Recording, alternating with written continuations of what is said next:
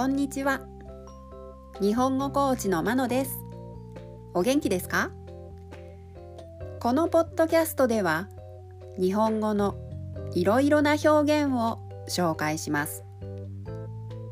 このような表現を知っていると相手が言っていることがもっとわかるようになりあなたが言いたいことがもっと言えるようになります。今週は自動詞他動詞を紹介します。今日の動詞は汚れると汚すです。汚れるが自動詞で汚すが他動詞です。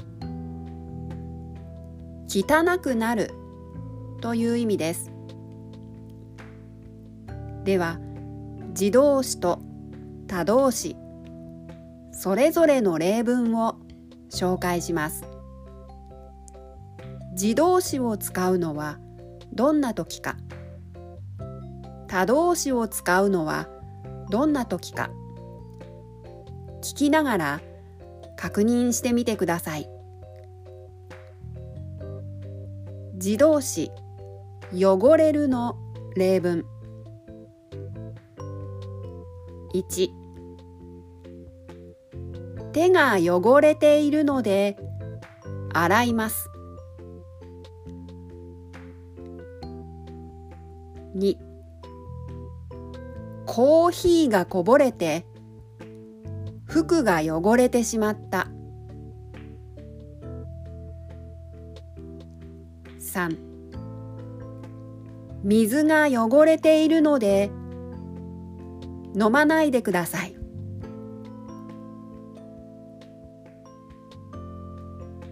他動詞。汚すの例文。1子供は泥遊びで手を汚します。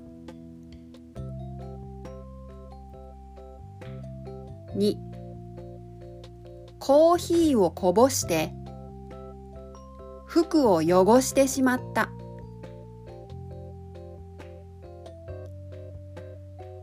3この工場から出る排水が川の水を汚しています。いかがでしたか？次回も自動詞可動詞を紹介しますでは今日はこの辺でさようなら。